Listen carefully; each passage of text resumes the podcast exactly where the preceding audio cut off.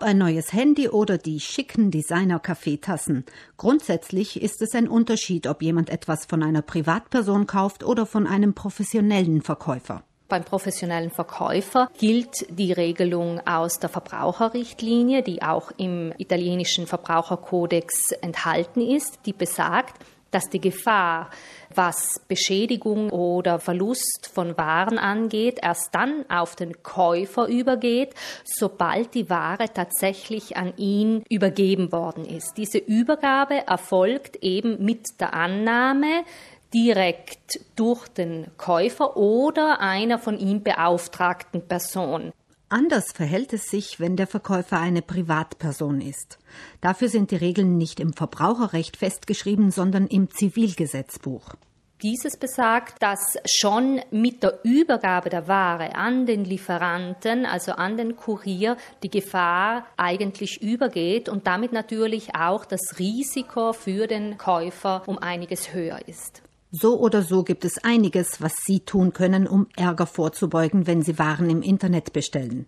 Eines der wichtigsten Dinge ist sicherlich einmal sicherzustellen, von wem habe ich gekauft. Ist es hier wirklich ein Unternehmen oder ist es ein Privater? Viele Verbraucher wissen das nicht einmal, also das ist ganz wichtig. Und dann natürlich das Verhalten bei der Annahme des Paketes. Das heißt, in dem Moment, wo es sich um sehr teure Ware handelt, um zerbrechliche Ware oder wenn ich genau sehe, das Paket ist von außen schon beschädigt, dann sollte ich auf jeden Fall darauf drängen, beim Kurier den Vorbehalt anzubringen. Und zwar schriftlich. Dort, wo Sie mit Ihrer Unterschrift die Annahme bestätigen, einfach den Vermerk mit Vorbehalt hinzufügen. Wenn es auf Italienisch gewünscht wird, ist die treffende Formulierung con riserva. Am besten, Sie schreiben auch gleich den Grund dazu, denn je nachdem, aus welchem Land die Ware kommt, reicht der Vermerk mit Vorbehalt unter Umständen nicht aus. Also besser zum Beispiel mit Vorbehalt, weil Paket beschädigt oder weil zerbrechliche Ware oder teure Ware. Ganz wichtig ist auch, dass man, wenn möglich, den Vorgang dokumentiert.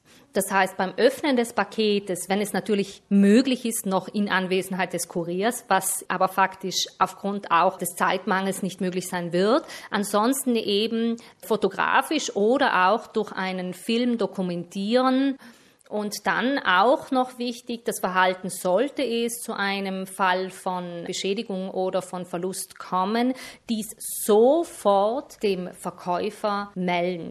Denn nur wenn Sie den Verkäufer darüber in Kenntnis setzen, dass die Ware beschädigt oder gar nicht angekommen ist, hat dieser die Möglichkeit, den Kurier zu kontaktieren und die Sache zu klären. Ein zeitliches Limit dafür haben Sie als Verbraucher nicht.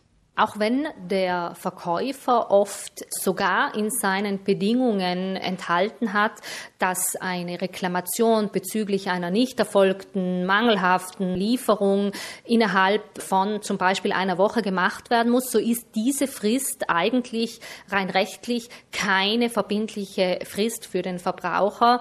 Sie verweist lediglich auf ein Verhältnis, das der Verkäufer wahrscheinlich mit dem Kurier hat und ihm eben ermöglicht, die Reklamation an den Kurier weiterzuleiten.